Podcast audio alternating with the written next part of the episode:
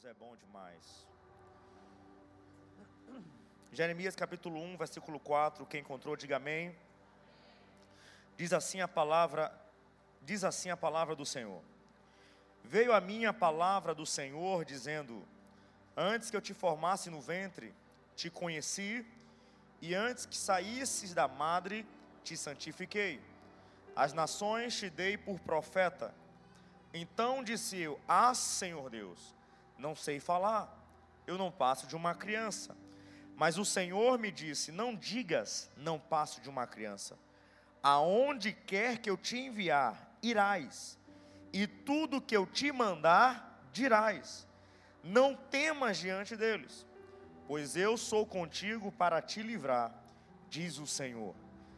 Então estendeu o Senhor a sua mão, tocou-me na boca e me disse: Agora, pois, as minhas palavras na tua boca.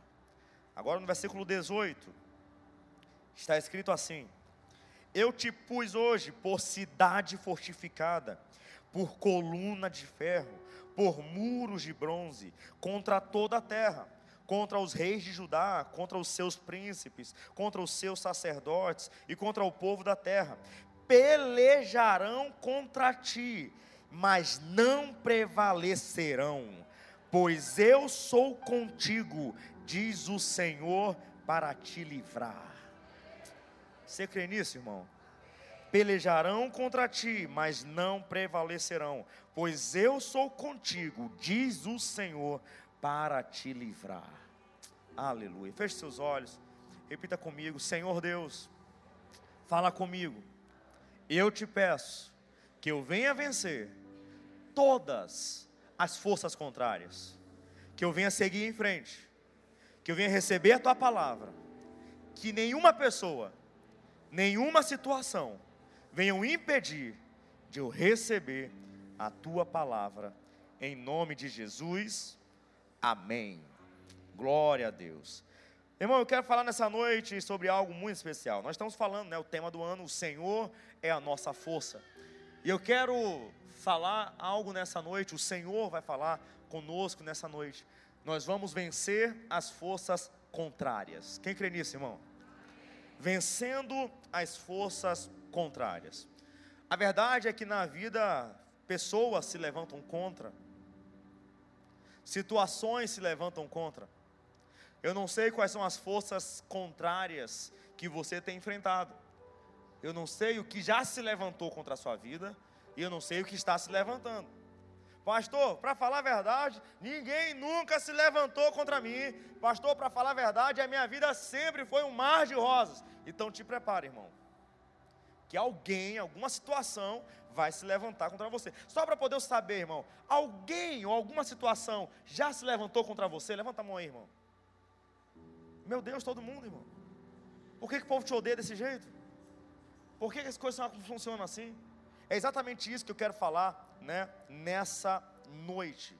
O livro de Jeremias, para que você entenda, o livro de Jeremias ele está ligado. Aqui uma, uma curiosidade para a galera aí do Dunamis College, você gosta de estudar um pouquinho mais a palavra. Para você estudar Jeremias, você está tendo um negocinho aqui no som.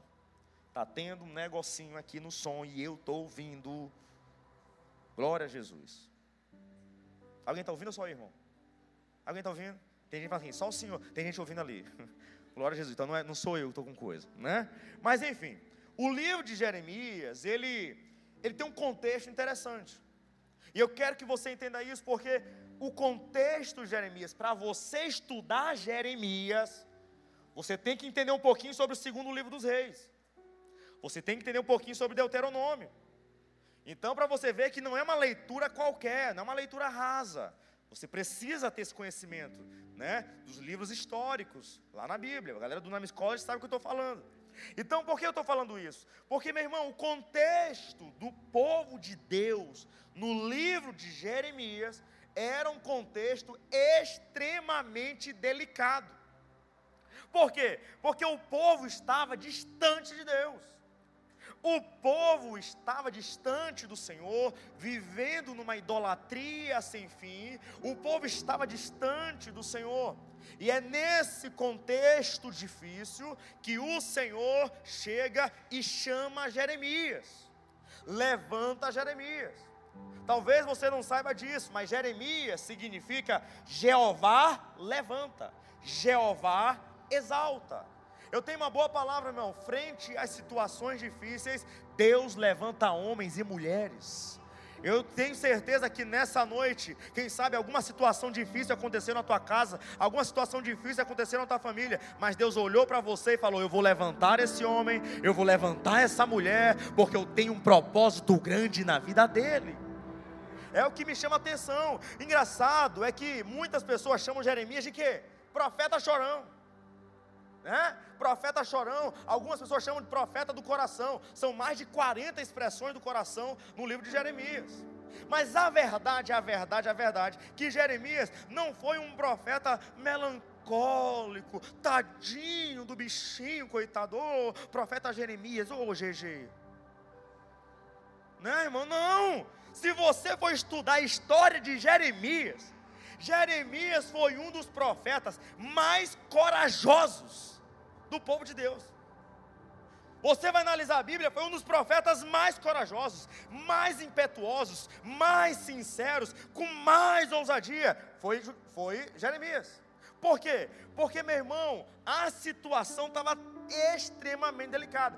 Tão delicada que você vai ver que na época a idolatria estava tão grande que sacrificavam crianças nos cultos. Pegavam crianças e sacrificavam, tamanha idolatria.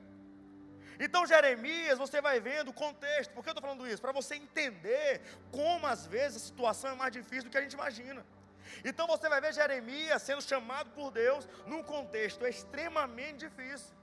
E quem era Jeremias? Era filho de Uquias. Quem era Uquias? Sacerdote. Na, tem, hoje o ditado popular, filho de peixe, peixinho é. Na época era filho de sacerdote, sacerdotezinho era. Então você, quando era filho de sacerdote, você já tinha um destino, você ia ser sacerdote. Então, camarada como Jeremias, ele tinha um destino já alinhado, que ele seria sacerdote. Mas o que me chama a atenção é que no versículo 5 diz: Antes que eu te formasse no ventre, te conheci, e antes que saísses da madre, te santifiquei. As nações te dei por profeta. Deus não chamou ele para ser sacerdote, Deus chamou ele para ser profeta. Mas ele não era filho de sacerdote, tão certo era ser sacerdote. E o que, que o sacerdote fazia? Analisava Deuteronômio, analisava Levítico, analisava as leis e seguia as leis. Era o que o sacerdote fazia. A vida do sacerdote era boa. Claro que todo dia cuidava de leproso, cuidava de doente, né? Todo dia sacrificava, cuidava do templo. Ele tinha suas atribuições, mas eram atribuições previsíveis. O sacerdote pegava, o que eu tenho que fazer na lei? A lei diz isso, eu vou fazer isso. O que, a lei diz? Eu vou fazer isso. Ele seguia, pegava o passado e colocava no presente. Mas Deus chega numa uma função muito mais difícil. Fala assim: Ei, eu não quero que você seja sacerdote. Eu quero, eu te chamei, foi para ser profeta. Sacerdote pega o que está no passado e coloca no presente. Mas eu te chamei para ser profeta. Tu vai pegar o futuro, colocar no presente, para que o povo venha ter um futuro digno. Então a função do sacerdote é uma: é seguir aquilo que já está escrito. A função do profeta não é previsível. É para ir onde quer que Deus quer, para falar o que Deus quer. Por isso que aqui Deus chega e fala: "Olha, o que onde eu te mandar, você vai, e o que eu te mandar falar, você vai falar". Por isso que quando você vai ver a Jeremias falando, não, mas eu sou uma criança, aí você vai ver aquele desenho animado, você vai ver aquele livrinho, Jeremias pequenininho, bebezinho de 5 anos, mas na verdade Jeremias não era uma criancinha de 5 anos, no original esse criança é jovem. Então Jeremias aqui tinha entre 18 a 20 anos. Aí o que me chama a atenção, um camarada como Jeremias já tinha uma noção, mas ele fala: Senhor, isso não dá para mim. Isso é muito difícil de fazer. Não dá, pessoas vão se levantar contra. Eu sou muito jovem, ninguém vai confiar em mim. Não dá certo. E quantas vezes você já falou isso? Não dá para mim. Eu só vou ficar aqui no meu emprego. Eu só vou ficar aqui na minha empresa. Eu só vou fazer isso. Eu não vou fazer isso não. Não, isso é muita coisa para mim. E Deus te chamando para algo. Mas o que me chama atenção é, é quando Deus chega e fala: Mas o Senhor me disse: Não digas, não passe de uma criança. Aonde quer que eu te enviar, irás. E tudo que eu te mandar, dirás. Não temas diante deles, pois eu sou contigo para te livrar, diz o Senhor. É Deus falando: pode ser difícil, mas eu vou ser contigo. Pode ser complicado, mas eu garanto a minha presença contigo. Quem sabe você está passando, não dá para enfrentar isso, não dá para fazer isso, e você está olhando para o seu ano 2024, dizendo: esse ano vai ser difícil, esse ano vai ser complicado, Deus quer para eu fazer isso e não dá, é muita areia para o meu caminhãozinho, mas Deus, quem sabe, me trouxe aqui para poder dizer: eu estarei contigo, e se eu estou contigo, a vitória é certa, se eu estou contigo, ah, o êxito dessa missão é certa, meu irmão. Quando Deus te chama para fazer algo, não é pela sua capacidade, não é pelos seus dons, não é pelo teu sobrenome forte, muito menos pela tua conta bancária. Ele olha para você e fala: Eu vou usar esse homem, eu vou usar essa mulher. E nessa noite tem homens e mulheres comprometidas com Deus, que Deus olha para você e fala: Eu vou usar esse homem, eu vou usar essa mulher, eu vou usar essa família. É isso que me chama atenção. É isso que me chama atenção. A missão como profeta seria muito mais difícil que tinha que pregar para um povo com um coração extremamente endurecido. Guarde isso, as nossas fraquezas não impedem o agir de Deus através de nós. Eu vou repetir, as nossas fraquezas não impedem o agir de Deus através de nós. Ei, meu irmão, você pode se achar um pouco fraco, cheio de falha, cheio de limitação. Você acha o quê? Que eu sou um arcanjo disfarçado? Um serafim disfarçado? Um serafim que não arde em chamas. Não, meu irmão. Eu tenho minhas fraquezas, você sabe. Eu sou agitado. Eu sou, eu sou um pouco uh, para cima da hora, um pouco, um pouco agitadinho, um pouco, um pouquinho só. Só um pouquinho. Eu tenho minhas falhas. Eu tenho minhas limitações, irmão. Mas Deus chega e fala: Eu vou usar. É igual você. Tem suas falhas, tem suas limitações. Mas Deus olha para você e fala: Eu vou usar. Eu vou usar esse homem. Eu vou usar essa mulher eu vou usar, eu vou usar. Meu irmão, na tua família, quem mais vai ser usado? Eu ou você? É você. Na tua empresa, quem mais vai ser usado? É o pastor Antônio ou você? É você. É você que é o maior evangelista. É você que é o instrumento das mãos de Deus lá. Então não precisa chamar o pastor Antônio para fazer a diferença na tua família. É você que vai fazer a diferença. Deus está falando com pessoas aqui nessa noite. Eu que te chamei. Eu quero te usar. Eu quero fazer com que você fale as minhas palavras. Que você faça o que eu quero. Quem está o povo que vai ser usado por Deus aqui, irmão. Você vai ser usado. De verdade, quem quer ser usado por Deus aí, irmão? Se prepare. Quem quer ser usado por Deus tem que enfrentar forças contrárias. Eu não sei você, irmão, mas quem já foi em morros? Levanta a mão aí. Eu me lembro que fui em morros. E a correnteza era muito forte tem dois tipos de pessoa. A que é de boa, que fica no raso. A inteligente, que vai aproveitando a correnteza. E o que não tem que fazer, que é teimoso, que tenta nadar contra a correnteza. Eu. Não tem que fazer. É, é, é, se cansa, não ganha um centavo. E fica por isso mesmo. Mas na vida é desse jeito. Na vida, se você for deixando a vida te levar, você vai embora para um lugar que você não sabe. Mas tem vezes que Deus te chama para nadar contra a correnteza. Tem vezes que Deus chama para nadar contra a correnteza. E é exatamente isso que eu quero falar nessa noite. Sobre forças contrárias que se levantam contra mim, contra você. Mas nós não somos daqueles que retrocedem. Nós vamos vencer todas as forças contrárias. Eu vou repetir, irmão. Nós vamos vencer todas as forças contrárias. Por isso que a Bíblia fala que foi o próprio Deus que falou: pelejarão contra ti.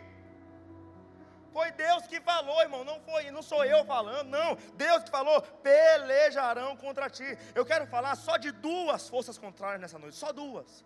É porque o tempo não dá. Mas eu quero falar só duas. Qual é a primeira força contrária? O chifrudo. O maligno. O inimigo das nossas almas. Ele é uma força contrária. O inimigo, na época, aqui com Jeremias, tinha conseguido implantar a idolatria no meio do povo de Deus. E há momentos que o inimigo parece ter êxito, Aldo. Há momentos que o inimigo parece que conseguiu ter êxito nessa força contrária.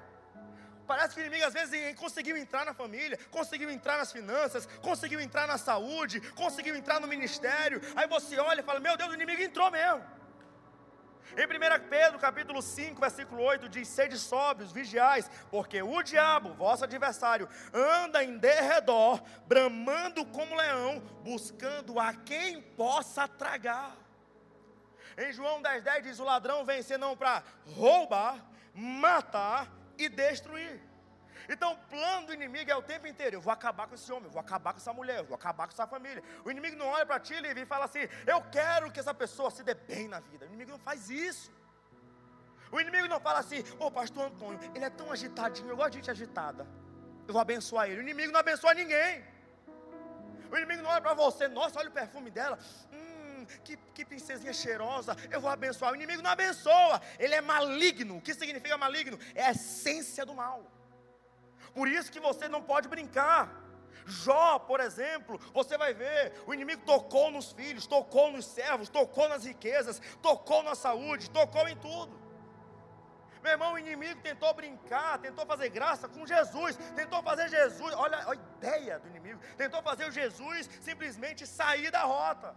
Se inimigo, meu irmão, tentou Jesus, o que dirá eu e você? Tem alguém melhor que Jesus aqui, irmão? Se o inimigo tentou Jesus, você sabe lá em Mateus capítulo 4. Você vai ver que o inimigo chegou e falou assim: Jesus, depois de 40 dias sem comer, olhou para Jesus e falou: Ei, transforma esta pedra em pão. Transforma esta pedra em pão. Mas Jesus chega e você conhece. Satanás está escrito: não só de pão viverá o homem, mas de toda palavra que procede da boca de Deus. O inimigo não desiste, assim como não desiste de mim, de você. O inimigo chega, pegou Jesus, colocou no pináculo do templo. Ei, joga daqui, te atira, porque está escrito, né, que Deus dará ordem aos anjos ao teu respeito para que não tropece em pedra alguma. Te joga daqui, Jesus. Jesus chegou para ele e fala: "Também está escrito: não tentarás o Senhor teu Deus". A inimigo foi, não desiste, assim como também não desiste de mim de você. Pegou Jesus, colocou no monte alto e chegou e falou: Olha, se prostrares e me adorares, eu te darei todos os reinos do mundo. Jesus olhou para Satanás e falou: Olha, vai-te, Satanás, porque está escrito: Ao Senhor teu Deus adorarás e só a Ele servirás. Preste atenção, Jesus venceu sempre falando a mesma coisa. Está escrito, está escrito, está escrito. Quer vencer o opositor e a força contrária da tua alma, use, está escrito, está escrito, está escrito. Sabe por que, que nós estamos aqui em 2024, nesse primeiro domingo do ano, servindo ao Senhor? Porque nós somos uma igreja que confia na palavra, que lê a palavra, que medita na palavra, que estuda a palavra. Toda segunda-feira tem mais de 100 pessoas aqui estudando a palavra, duas horas, palavra, palavra, palavra. Simplesmente pessoas que não podem vir na segunda, mas que estudam a palavra, que pedem de conselho, que pedem direção na palavra. Uma igreja forte é uma igreja que ama a palavra. Você é um homem forte porque ama a palavra. Você é uma mulher forte porque ama a palavra. Quando o inimigo olha para você, fala: Esse aqui vai ser mais difícil, porque é um homem, uma mulher cheia da palavra de Deus. É por isso. A verdade é que não é só saber a palavra, é viver a palavra é usar a palavra.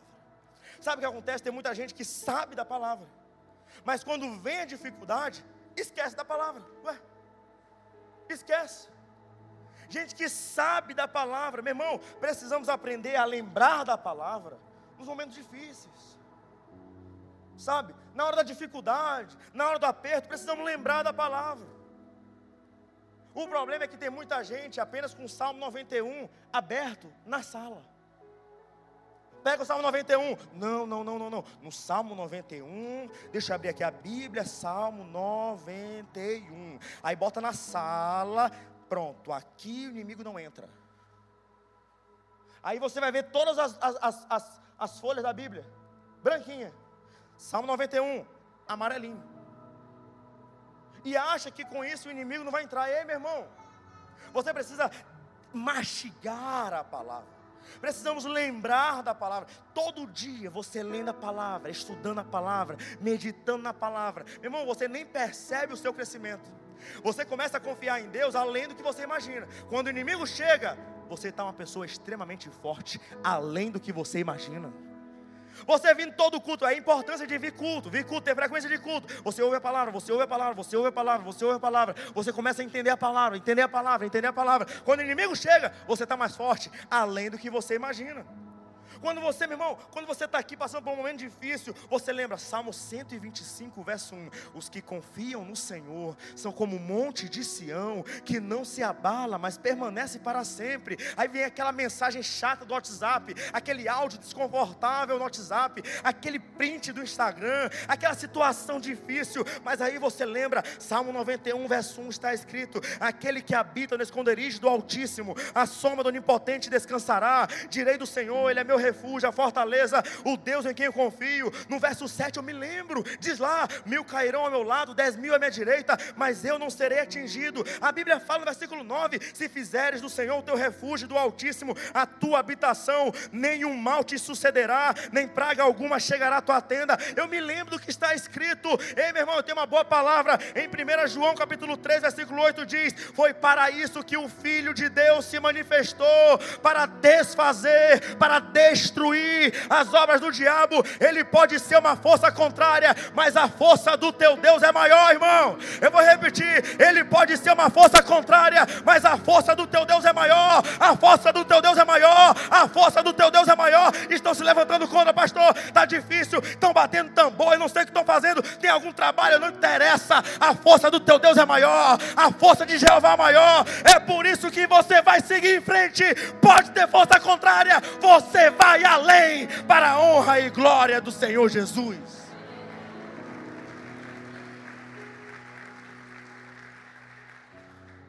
É isso que me encanta.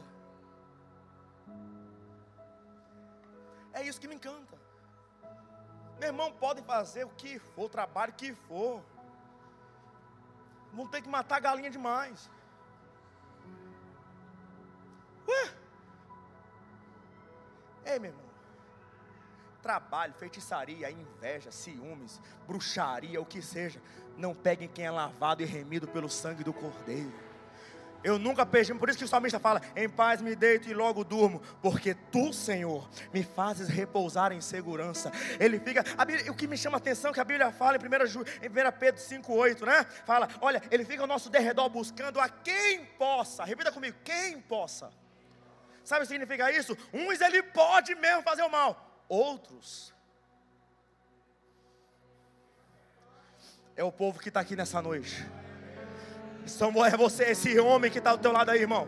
Essa mulher que está ao teu lado aí. Esse daí, esse camarada aí, irmão. Esse homem aí, essa mulher que parece ser até um pouco fraquinho, um pouco magrinho, ou então um pouquinho acima do peso, não sei. Eu só sei de uma coisa: quando o inimigo olha para ele, com esse aqui eu não posso, com essa aqui eu não posso, com essa família aqui eu não posso, com esse camarada aqui eu não posso. Tem família aqui, meu irmão, tem família aqui na igreja que tem casa atrás de entidade, que oferece o tempo todo macumba, oferendo o tempo todo, mas a família está o tempo todo aqui na igreja louvando ao Senhor, todo mundo com saúde, todo mundo com integridade física, cheio do Espírito Santo, porque o inimigo não pode prevalecer, ele pode ser uma força contrária, mas ele é limitado, a força do teu Deus é maior.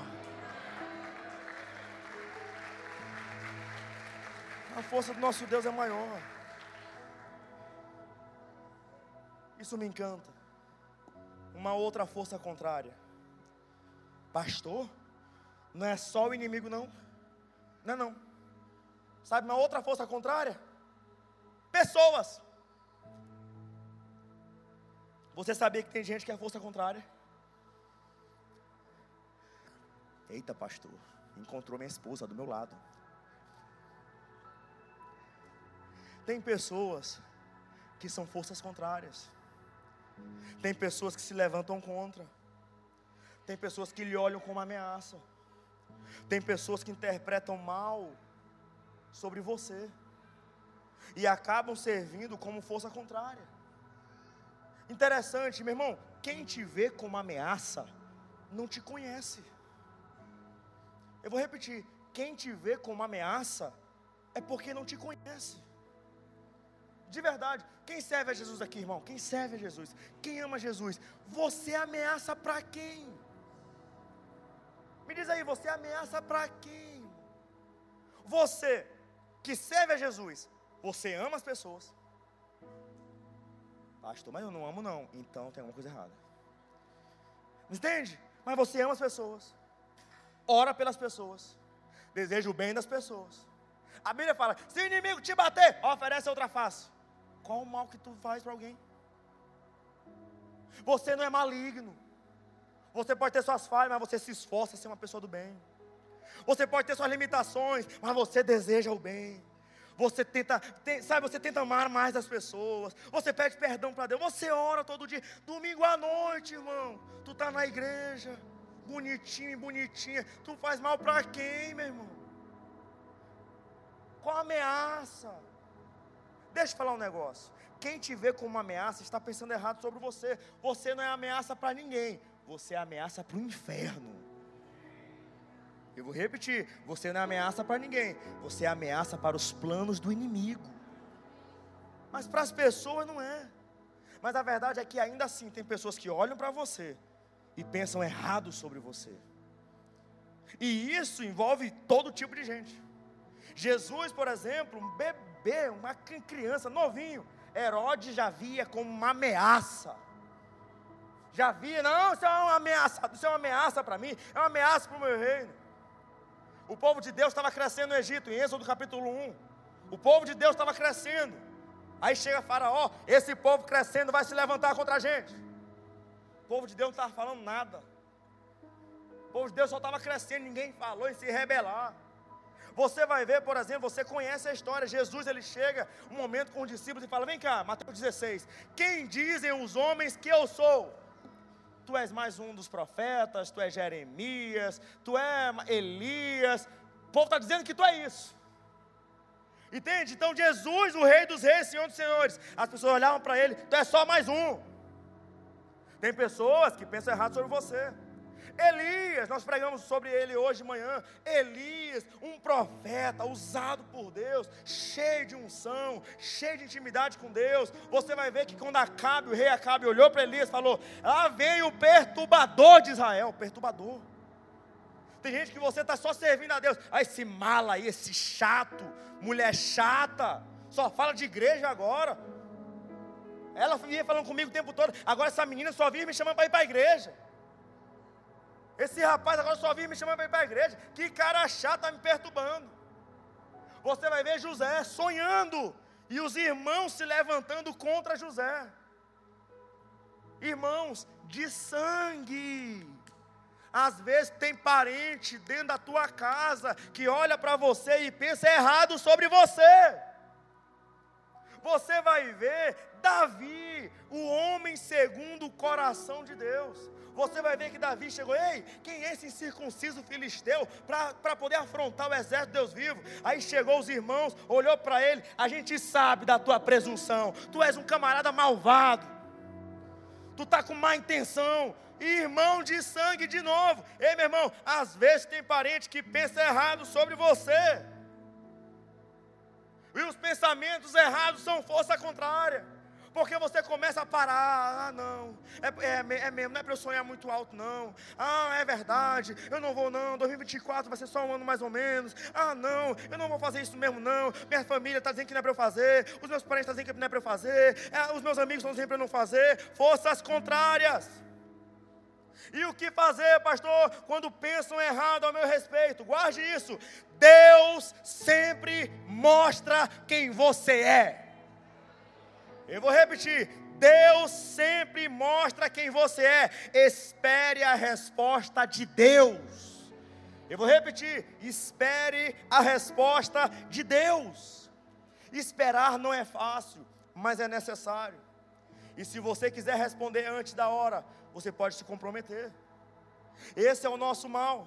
Esperar a resposta de Deus é ir contra a nossa própria vontade.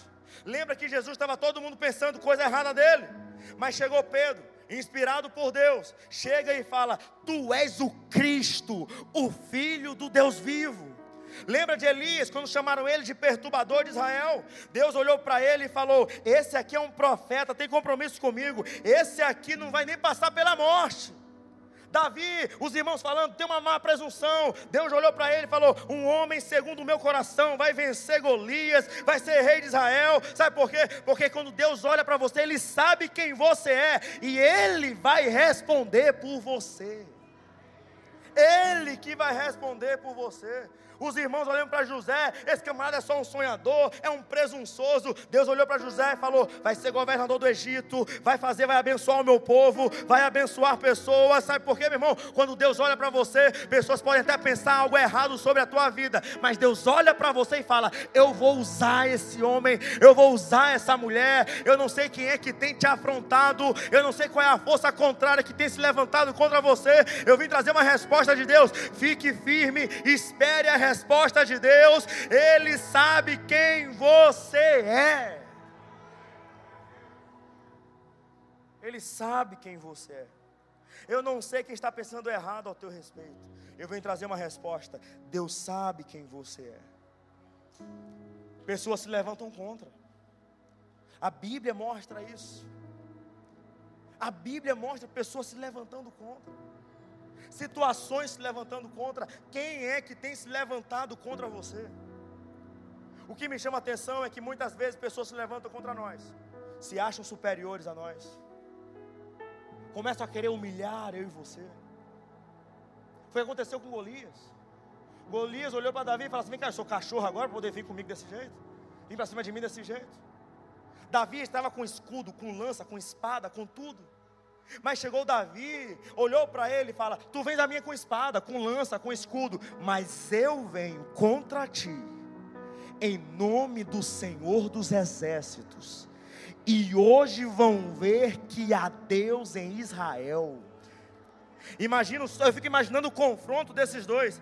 Todo mundo olhando, eita, Golias vai arrebentar com Davi, Golias vai arrebentar com Davi. Essa é a última vez que a gente olha Davi, mas Deus estava olhando de outra forma. É a última vez que olham Golias, é a última vez que olham Golias. Eu vou responder: o meu filho vai ter vitória, o meu filho vai ver essa porta aberta, o meu filho vai ver o milagre acontecendo. Não sei se você está entendendo. Em 2024, quem sabe quem tem se levantado contra você tem falado: eu vou destruir esse ministério, eu vou destruir essa família, eu vou destruir esse homem, eu vou destruir essa mulher. Mas Deus que está sentado no alto e sublime trono, está dizendo: Eu que comando a situação, eu que tomo a frente dessa história. O meu filho vai ter vitória, a minha filha vai ter vitória. Quem é filho de Deus aqui, irmão? Quem vai ser, meu irmão? Eu não sei se você está sentindo isso, mas Deus vai te abençoar, Deus vai responder por você. A vitória pertence ao povo de Deus. Povo de Deus. Por qual motivo? Nós vamos vencer força contrária. Pergunte para quem está do seu lado: por qual motivo você vai vencer as forças contrárias? Qual motivo? Mas por quê? Vou te mostrar na Bíblia. Em Jeremias 1, 19 diz: Pelejarão contra ti, mas não prevalecerão. Eu vou repetir, irmão. Pelejarão contra ti, mas não prevalecerão. Por quê? Pois eu sou contigo, diz o Senhor, para te livrar. É Deus falando, vai ter força contrária, mas eu estarei contigo. Vão se levantar contra, mas eu estarei contigo. Essa força contrária vai se levantar, mas eu estarei contigo. Resumindo, o Senhor é contigo. O Senhor é contigo. O Senhor é contigo. Eu vim trazer só essa resposta para alguém. Frente a essas dificuldades, a essas forças contrárias que têm se levantado contra você, eu vim trazer uma resposta: o Senhor é contigo o Senhor é contigo. Sabe o que eu acho lindo? Em Hebreus capítulo 13, versículo 5, salvo engano, está escrito: Não te deixarei e nem te desampararei. Olha o que está escrito: Não te deixarei, nem te desampararei. Sabe o que é isso, irmão? Deus não te abandona em momento algum da sua vida. Vem cá, Nicolas. Vem cá, Nicolas. Por favor, faz favor, vem aqui na frente. Isso, vem cá. Glória a Jesus. Quando Deus fala, não te deixarei, nem te desampararei, é Deus fazendo assim. É Deus fazendo assim. Vai para o banco.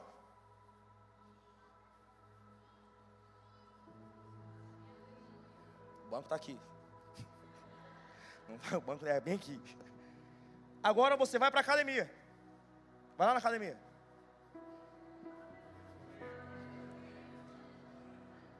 Agora vai para o trabalho.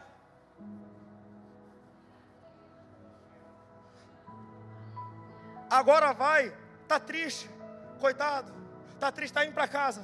Vai para casa agora. Não te deixarei, não te desampararei. É por isso que Isaías 41, 10 diz: Não temas, porque eu sou contigo não te assombres, porque eu sou teu Deus, eu te ajudo, eu te esforço, eu te sustento com a destra da minha justiça. É por isso que Isaías capítulo 43, versículo 2 diz: Quando passares pelas águas, eu estarei contigo, quando passares pelos rios, eles não te submergirão, quando passares pelo fogo, não te queimarás, nem chama alguma arderá em ti. É por isso que Jesus em Mateus 28, 20 falou: Olha, eu estarei convosco todos os dias até a consumação dos séculos. É Deus falando para mim, para você: pode seguir em frente. Essa força contrária não vai te abater. Essa força contrária não vai te botar no chão. Essa força contrária não vai te matar. Eu estou contigo. Arabaço de Candaras. Alablaço ne Candaras.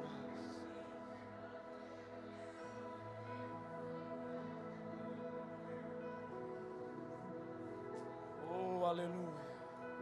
Você só está aqui porque o Senhor te trouxe. Você só chegou em 2024 porque o Senhor te trouxe. Quantas pessoas se levantaram contra você e você está aqui de pé? Quantas situações se levantaram contra a tua vida e você está aqui de pé? Sabe o que é isso? É porque o Senhor é a tua força. Porque o Senhor é a tua força. Por isso que em 1 João 4, versículo 4 diz: Maior é o que está em vós do que aquilo que está no mundo. Guarde essa frase. Deus me deu hoje à tarde, quando eu estava orando, preparando essa mensagem. Guarde isso. A força de Deus é sempre contrária à força contrária. A força contrária está vindo contra você. Deus vai na contramão daquilo que se levanta contra você. A força de Deus é contrária à força contrária o inferno inteiro se levanta contra. Se levanta contra, se levanta contra. Jeová se levanta. Eu acho lindo isso aí em Êxodo capítulo 13. O povo estava aqui, imagina a cena, o povo estava aqui, o mar vermelho. E a Bíblia fala que o faraó, o exército faraó estava vindo por trás. Repita comigo, por trás. O que me chama a atenção. A Bíblia fala: o anjo que ia diante do povo colocou-se por detrás do povo. É o anjo falando: para chegar neles, tem que passar por mim. É Deus falando, qual força contrária tem se levantado contra a sua vida? É Deus falando para você nessa noite, eu me levanto contra essa força. Eu me levanto contra essa situação. É por isso que o apóstolo Paulo fala em Filipenses 4:13, tudo posso naquele que me fortalece. Ele é a nossa força. Eu vou repetir: Ele é a nossa força. Ele é a nossa força. É por isso que você vai seguir em frente. Fique de pé em nome de Jesus, dando aleluia, glória a Deus, louvando ao Senhor. Você vai seguir em frente, porque o Senhor é a nossa força.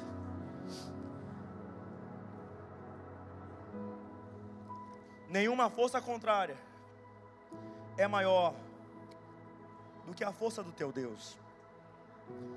Só eu que me lembro daquela imagem que tem Olha que eu sou advogado. Qual aquela que tem uma aula de física, que tem uma caixinha com um F pequeno. Aí tem assim uma seta contrária, que é a força de atrito. Alguém se lembra disso, irmão? Olha que eu não gostava de física, mas eu me lembro disso. Alguém se lembra disso? Era mostrando a força de atrito. Porque existe uma lei. Um corpo, quando está em movimento, ele continua em movimento, até que não tem uma força contrária. Lei de Newton. Né?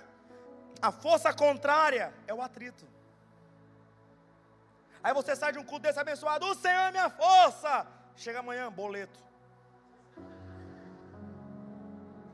O Senhor é minha força. Aí você chega, aí vem aquele áudio daquela amiga do inferno. Que, meu irmão, para amiga ficar falando coisa que, que, não vai edificar a tua fé, meu irmão. É, é, é, amiga, eu não queria te falar. Mas tu viu isso aqui? Pô! Aí manda um print. sabe? Aí você chega, o Senhor é minha força, um culto abençoado, glória a Deus, Deus falou comigo. Aí acorda amanhã, numa opressão terrível, uma tristeza terrível. Sabe o que é isso? Força contrária, é a força de atrito. Até que teve um impulso, mas vem a força de atrito e, pô, te barra, te limita. Mas o que me chama a atenção nessas imagens de força é que quando tem o Fzinho pequeno e a setinha contrária, existe um Fzão grande e uma seta grande, dizendo que a força é maior para levar aquele objeto e ele não ficar na inércia, ele seguir em frente. Sabe o que é isso? Tem atrito? Tem. Tem força contrária? Tem. Mas tem força de Deus. Tem a força de Deus. E nessa noite Ele te trouxe aqui para poder dizer: Eu estou te abastecendo com a minha força, eu estou te fortalecendo, eu estou te fortalecendo. Quem está entendendo isso, irmão? Eu estou te fortalecendo, eu estou fortalecendo a tua estrutura eu estou fortalecendo a tua mente, eu estou fortalecendo o teu coração, eu estou te fortalecendo. O inimigo não queria que você viesse nesse culto por isso, porque ele já imaginava, ele viu estudando, ele viu tudo, ele viu eu orando nesse sentido, ele sabia que você ia sair mais forte.